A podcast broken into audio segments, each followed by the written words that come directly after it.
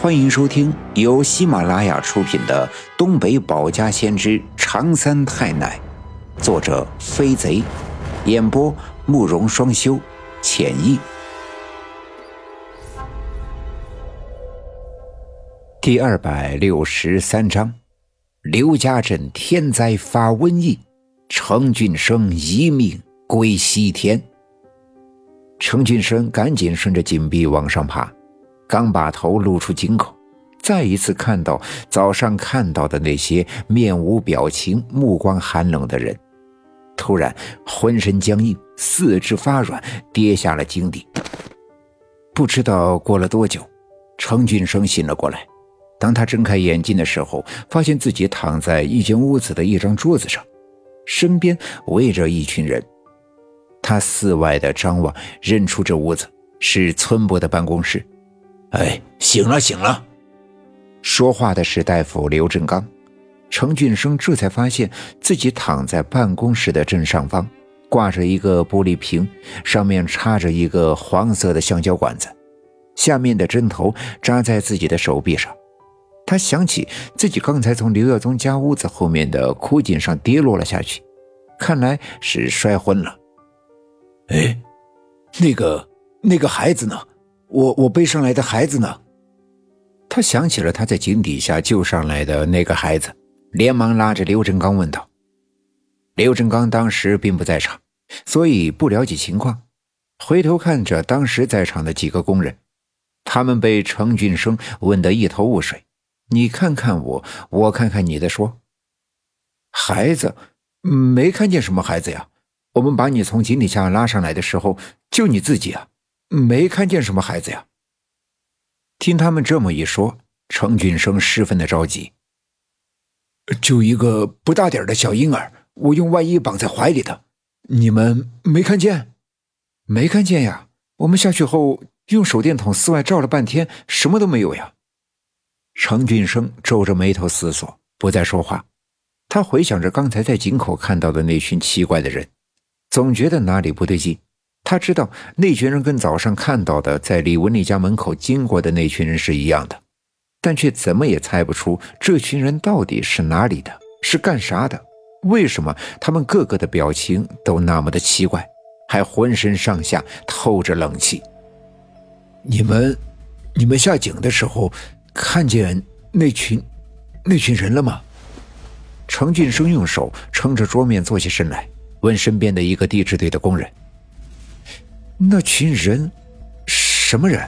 不就是咱们几个和村里的乡亲们吗？哪里还有什么人啊？听他这么一说，程俊生更加的迷茫，他无法将这大半天看到的一切离奇的东西找到一个合理的逻辑。他开始觉得胸口有些发闷，头晕目眩。程俊生在村部躺了一阵子。这瓶点滴打完之后，便跟着那些陪着来的工人一起往东山脚下的营地走回来。一路上跟工人们聊起刚才的事儿，这才知道人们把他从井底救上来后，没到半小时，这阵黑烟就慢慢的四外弥散开去，在井底下没有发现任何起火的痕迹，这阵黑烟仿佛是凭空来的，而走的呀也没有任何征兆。就是在一个小时之内就散去，变成一层淡淡的灰色的雾气，弥漫在整个刘家镇的上方。于是，整个刘家镇便到处都能闻到一股枯枝烂叶的霉烂的味道。程俊生回到营地之后，仍旧恶心头晕的厉害，于是便躺进被窝里睡了一觉。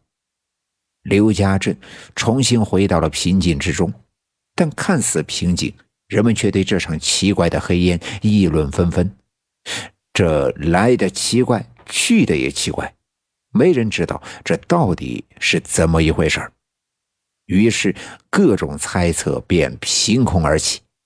有人说这是有灾的征兆。这刘家镇这么多年以来，好几辈人都在这里生养，也从来没有见过这样奇怪的事情，想必是要发生什么大事。可还有人说这是吉兆。听说凡是有金子的地方，土壤都是黑色的，这一定是刘家镇的地下埋藏着大量的金子。这是金子的灵气跟那黑色的土壤混在一起，才散发出的黑雾。这刘家镇呀，是要天降祥瑞，人们呀要翻身发大财了。人们总是愿意相信美好的东西，尽管现在的刘家镇已经不同于早先的穷困，家家户户呀都过得滋润，但人们都更希望日子会更好、更美、更滋润，所以大多数人们的心里啊都是满心欢喜，等待着更好的日子的来临。这第二天的一大早，刘振刚刚刚起了炕，就觉得浑身上下有点痒。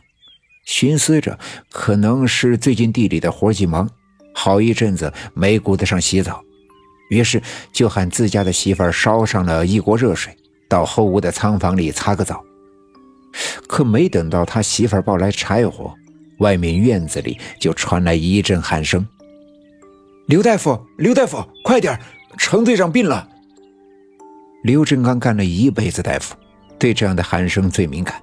知道一定是谁得了什么疾病，着急救命，于是顾不得许多，赶紧拎起药箱子跑到了院子里。